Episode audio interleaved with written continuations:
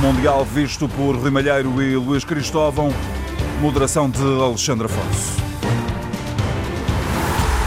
Bom dia, Alexandre. Bom dia, 19 dia do Mundial. Faltam 13 dias para a final, 52 jogos realizados, faltam apenas 12. 136 golos marcados. Das 32 seleções, só restam 12. Mais duas vão hoje também embora. Já sem Portugal, hoje há Brasil, México às 15 e Bélgica, Japão às 19. Projetamos esses jogos com uma certeza. Permitam-me, Rui Malheiro e Luís Cristóvão, comentadores deste Moscou à vista, com poucas saudades da Espanha e algumas da Dinamarca. É assim, Luís?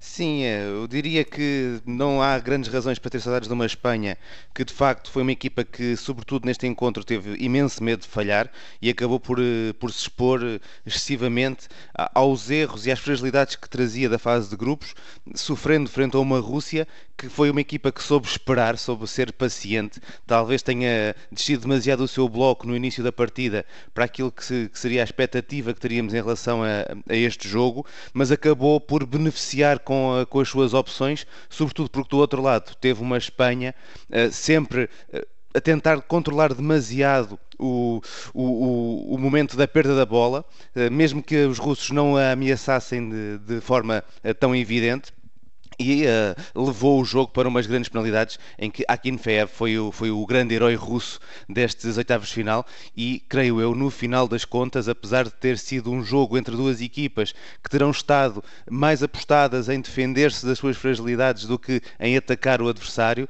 foi um jogo em que o vencedor acabou por ser justo. Uh, Rui, uh, saudades da Dinamarca ou não chega para dizer saudades? Uh, não, não chega para dizer saudades. Ainda assim, uma prestação que podemos dizer foi satisfatória, ao contrário da Espanha, que é, foi uma prestação completamente deficiente. O Luís já tocou nos pontos centrais. Em relação ao jogo de ontem da, da Dinamarca, o mérito, claro, para a forma como se adaptou à forma de jogar da, da Croácia e procurou anular essa forma de jogar numa primeira fase e depois numa segunda fase, já depois do intervalo, quando abdicou de, Christ, de Christensen para fazer entrar Lasse a já mostrar outra capacidade, se quisermos, para ligar jogo. Isto porque durante a primeira parte aquilo que vimos foi uma Dinamarca a procurar quase sempre um futebol direto, direcionado ao seu ala direito Poulsen para ganhar uma primeira bola, de forma a aproximar a equipa de zonas de finalização. É certo que foi um jogo muito equilibrado, em que o futebol de Croácia, o futebol enliante, foi travado pela, pela Dinamarca, mas isto vai ao encontro, claro, de um Mundial que está claramente marcado sobre alguns signos. Um deles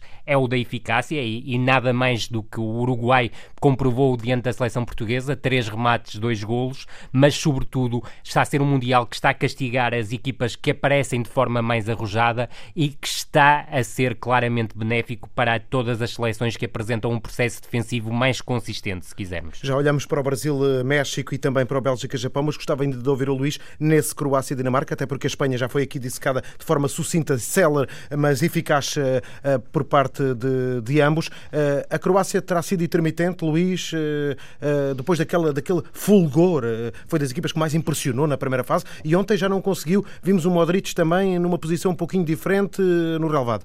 Sim, é, é uma Croácia que eu acho que teve ontem de novo um encontro que não, que não vai não, não, sabíamos que não iria beneficiar aquelas que são as suas principais forças e que iria expor um bocadinho as dificuldades que a equipa croata tem sempre que uh, encontra um adversário que se fecha muito no, no, no terreno de jogo. Aconteceu isso no, no, europeu e voltou a acontecer ontem, ou seja, esta Dinamarca trazia para, para os croatas uma série de fantasmas que Portugal tinha alimentado há dois anos atrás e que acabou por confirmar isso. Creio que o jogo até acabou por ser bastante mais equilibrado um, em termos da da repartição também, quer da, da posse de bola, quer da, das iniciativas ofensivas de uma e outra equipa. A Dinamarca é uma equipa que, trabalhando o, o jogo de forma diferente da, da Croácia, não deixou nunca de ir à procura também da, das oportunidades de gol e de tentar construir a partir daquelas que são as suas forças. Houve uma aposta muito curiosa no lateral esquerdo, no Knudsen, que acabou por dar um, uma sucessão de bolas paradas extra à equipa da Dinamarca a partir do, dos lançamentos de linha lateral e isso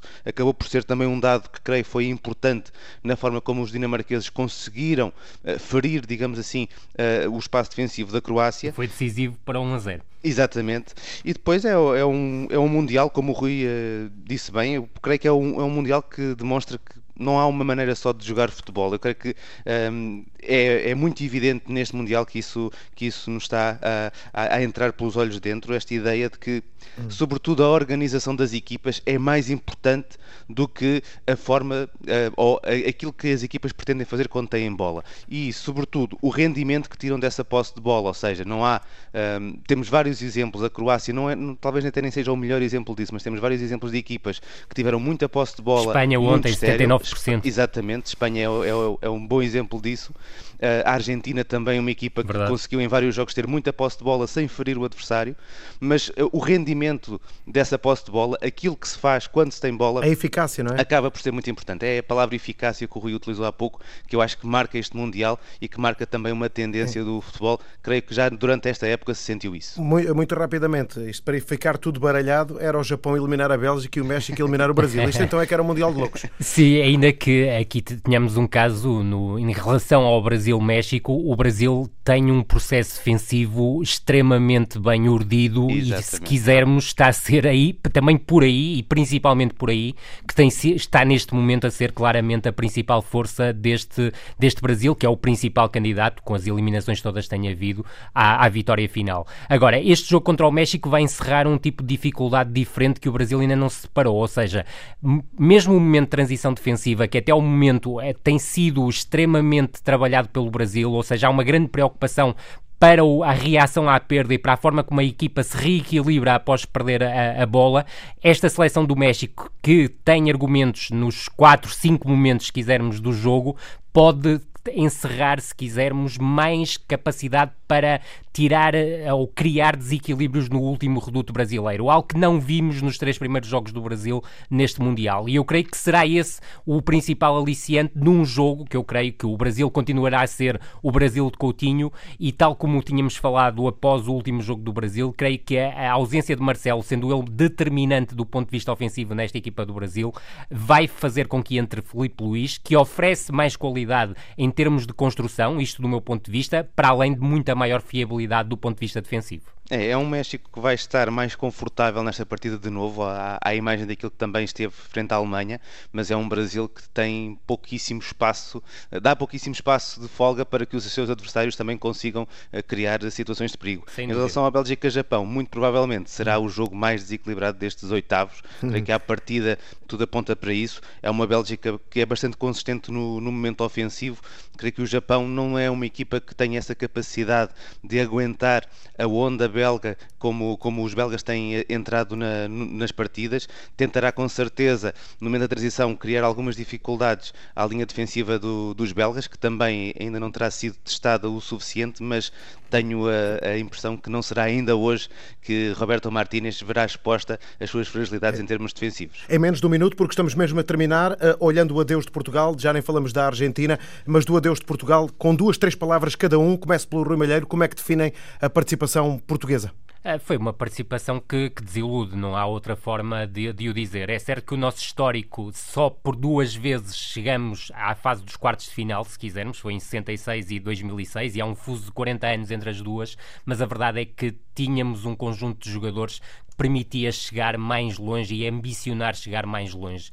A, a, grande questão é que nós partimos do prisma que 2016, e tu, Alexandre, estiveste lá, estiveste lá presente, a, a verdade é que o, a consistência defensiva e alguma sorte, como é óbvio, alguma, hum. uh, alguma felicidade, acabou por ser determinante para conseguirmos alcançar o feito. Agora, um feito histórico e irrepetível, pelo menos para, para, nos tempos mais próximos. Mas aquilo que me parece é que nós estamos muito agarrados à ideia que é a partir da, do processo defensivo coletivo coeso que vamos voltar isso. a ser felizes. E eu não creio que isso, que isso vá acontecer. E este Mundial acaba por, por comprovar, até porque do ponto de vista defensivo, Portugal foi muito menos fiável do que havia sido no europeu. Mesmo para terminar, Luís, estamos mesmo é, sem tempo. Um Uruguai assimétrico que expôs essa, essa falta de organização defensiva da equipa portuguesa, lidou muito mal com um Cavani solto, portanto faltou ali a referência individual e isso expôs completamente a, a defensiva portuguesa. Eh, em termos gerais, eu creio que Portugal acaba por sair num jogo em que é obrigada a jogar com as suas forças, a partir do momento em que fica em desvantagem muito cedo, e percebemos que as suas forças não estavam bem trabalhadas, bem exploradas, para chegarmos um pouco mais longe. Por isso, sim, estou de acordo com o Rui, ter um, um pontinho de desilusão, apesar da saída ter sido perfeitamente Muito justa. Muito bem, um abraço aos dois. Amanhã, à mesma hora, Moscova à vista. Isto hoje teve prolongamento. Música, Justificava, Zé, justificava. desporto, conhecimento, rádio. Antena 1.